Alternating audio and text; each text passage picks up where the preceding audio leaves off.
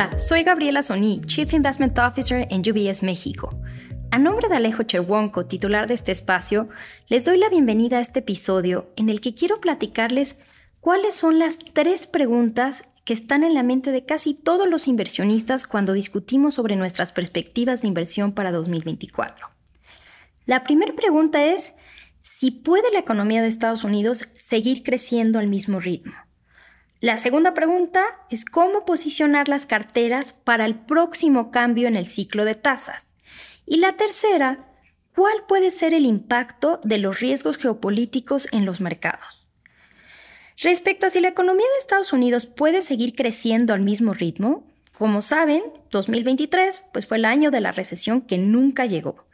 Y en lo que va de 2024, todas las señales apuntan a una resiliencia económica.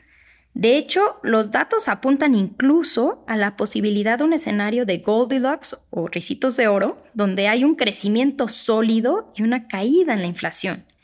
El PIB del cuarto trimestre de 2023 aumentó a una tasa anualizada de 3.3% y el mercado laboral sigue estando fuerte, con el informe de nómina sorprendiendo al alza, y todo ello mientras que los datos de inflación también han sido en su mayoría alentadores. De cara al futuro, creemos que la economía de Estados Unidos experimentará cierto enfriamiento. Nuestro escenario base sigue siendo un aterrizaje suave en el que el crecimiento se ralentiza a lo largo del año, pero se mantenga saludable en general, mientras que la inflación no resulte demasiado persistente. Y creemos que este entorno permitirá a la Reserva Federal comenzar a recortar las tasas en mayo y disminuir las tasas en 100 puntos base durante este año. Tras la reunión de la Reserva Federal de la semana pasada, el mercado se ha alineado más con nuestra opinión. La combinación de una inflación en descenso, un crecimiento económico positivo, aunque más lento, y la expectativa de recortes en las tasas de interés, debería crear un contexto favorable para las acciones y los bonos en 2024. Nuestra preferencia es por acciones y bonos de calidad. Dicho esto, las valuaciones de las acciones parecen reflejar en gran medida este entorno favorable, con el precio a utilidad del S&P 500 en un poco más de 20 veces. Entonces, creemos que las empresas de pequeña capitalización están preparadas para obtener un rendimiento superior en 2024.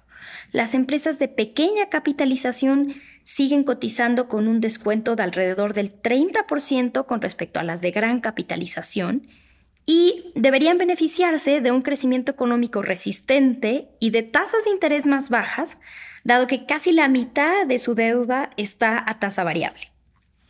Ahora, pasando a la pregunta de cómo posicionar las carteras para el próximo cambio en el ciclo de tasas, pues los dos últimos años han ofrecido a los inversionistas la oportunidad de obtener rendimientos atractivos estando en efectivo y fondos de mercado de dinero, y las tasas aún están por encima del 5% en dólares.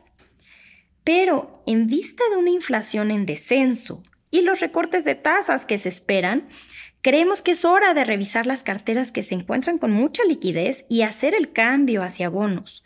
Creemos que tasas de los bonos de tesoro de Estados Unidos a 10 años van a descender al 3.5% al cierre de 2024, eso es nuestro escenario base de aterrizaje suave, y podría descender hasta el 2.5% en un escenario de aterrizaje brusco. Esto plantea un riesgo de reinversión para los inversionistas que actualmente se aferran al efectivo. Por último, contestando la pregunta del impacto de los riesgos geopolíticos en los mercados, las discusiones se han centrado en la intensificación de las tensiones en Medio Oriente y los posibles impactos en el comercio y los mercados petroleros. Como saben, en las últimas semanas ha habido una serie de ataques con drones y misiles a barcos cargueros en el Mar Rojo. Y en respuesta a estos ataques, las compañías navieras han buscado rutas alternativas más seguras, aunque más largas y costosas, siendo una opción el Cabo de Buena Esperanza en el extremo sur de África. si bien el conflicto en Medio Oriente puede llegar a intensificar la volatilidad en el mercado, históricamente el impacto de los acontecimientos geopolíticos en los mercados ha tendido a ser efímero. Creemos que las tensiones en el Mar Rojo no tendrán un impacto significativo en la economía o en la inflación, dado que se puede desviar la carga por rutas alternativas, que si bien implican demoras y costos mayores, debían poder evitar situaciones de escasez. Y esta situación es muy distinta a lo que ocurrió durante la pandemia, cuando se paralizó la producción o no era suficiente. Además, el transporte marítimo representa una proporción relativamente pequeña del costo total de las mercancías. Los precios que los consumidores pagan responden más a factores que surgen después de que las mercancías llegan al puerto, por ejemplo, la distribución interna, publicidad y costos mayoristas y minoristas. De hecho, el costo de transporte marítimo representa solo el 5% de un par de tenis. Las interrupciones a los mercados petroleros sí son un riesgo mayor para los mercados, especialmente si hubiera un conflicto directo entre Estados Unidos e Irán. Pero este no es nuestro escenario base.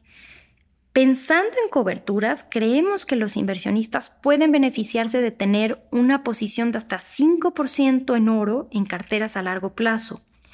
Y dentro de las asignaciones a renta variable, nuestra preferencia por el sector de energía es una buena forma de protegerse contra el riesgo de la subida de los precios del petróleo, sobre todo tomando en cuenta que actualmente no hay prácticamente ninguna prima de riesgo geopolítico descontada en los mercados petroleros.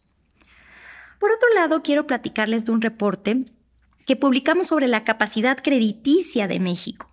Recientemente han resurgido preocupaciones sobre las finanzas públicas de México, esto debido al aumento en el déficit previsto para este año y al incremento estimado en la razón de deuda PIB, a 48.8% para 2024. Lo primero que hay que entender es que una mayor deuda del gobierno no necesariamente significa un mayor riesgo de incumplimiento. La estructura de la deuda de un país puede aumentar o mitigar las vulnerabilidades. En este contexto, al analizar la composición de la deuda pública mexicana, se observa que durante las últimas décadas el país ha mejorado su perfil de deuda y ha fortalecido el papel de su mercado financiero local. Por ejemplo, hace 20 años, la deuda bruta en moneda extranjera representaba casi el 40% de la deuda bruta total. Hoy en día solo 16% de la deuda bruta está denominada en monedas distintas al peso mexicano. Además, la mayoría de la deuda se encuentra contratada a tasas de interés fijas y con plazos promedios de 8 años para la deuda interna y 19 años para la deuda externa. Y esta composición de la deuda soberana limita el riesgo de mercado y de tasas de interés. Además, el mercado financiero de México se ha fortalecido los activos gestionados por los fondos de pensiones privados representan actualmente en torno al 19% del PIB y se espera que alcancen el 35% del PIB en 2030, esto derivado de la reforma de pensiones de 2020 en la que, como recordarán, se estableció un aumento gradual en la contribución patronal. La buena parte del aumento de los activos gestionados por los fondos de pensiones se invertirá en deuda pública, por lo que el mercado financiero local se verá reforzado. Por estos motivos creemos que la fuerte demanda de bonos mexicanos por parte de los inversionistas está justificada. Sin embargo, México sí se enfrenta a importantes retos fiscales a mediano plazo. Las cuentas fiscales están limitadas por rigideces como los gastos en pensiones, los programas sociales no contributivos, la ayuda a empresas públicas y el aumento en el costo de la deuda. Todo esto deja al país con poco margen fiscal para políticas públicas. No obstante, una rebaja en la calificación crediticia soberana nos parece poco probable en el futuro inmediato, dado que los niveles de deuda relativamente bajos ofrecen todavía un margen considerable. Creemos que las agencias calificadoras esperarán a conocer la estrategia de consolidación fiscal que proponga el próximo gobierno antes de plantearse cambiar la perspectiva del país que actualmente se encuentra inestable. Para conocer más detalles sobre esto, lea nuestro último reporte titulado Capacidad Crediticia de México, más fortalezas que debilidades. Con esto hemos llegado al final de este episodio. Ha sido un placer compartir estas reflexiones con ustedes. Que tengan un excelente día y hasta la próxima. Las opiniones sobre inversiones de UBS Chief Investment Office dadas y publicadas por el negocio global Wealth Management de UBS AG o su filial UBS. Este material no toma en cuenta objetivos de inversión específicos, la situación financiera o las necesidades particulares de ningún destinatario específico y se publica solo con fines informativos. Como empresa que proporciona servicios de gestión de patrimonio a clientes de todo el mundo, UBS AG y sus filiales ofrecen servicios de asesoría de inversión y servicios de corretaje, los servicios de asesoría en materia de inversiones y los servicios de corretaje son independientes y distintos, difieren en aspectos materiales y se rigen por leyes y acuerdos separados y diferentes. En los Estados Unidos, UBS Financial Services Inc. es una subsidiaria de UBS AG y miembro de FINRA SIPC. Para obtener más información, visite nuestro sitio web en ubs.com diagonal Working With Us. Para obtener la información legal completa, aplicable a las opiniones de inversión independiente producidas por UBS, visite nuestro sitio web en ubs.com diagonal CIO-disclaimer. Nada del contenido de este podcast está destinado a ser ni debe ser considerado como una solicitud o promoción. No todos nuestros servicios o productos están disponibles para los clientes en todas las jurisdicciones.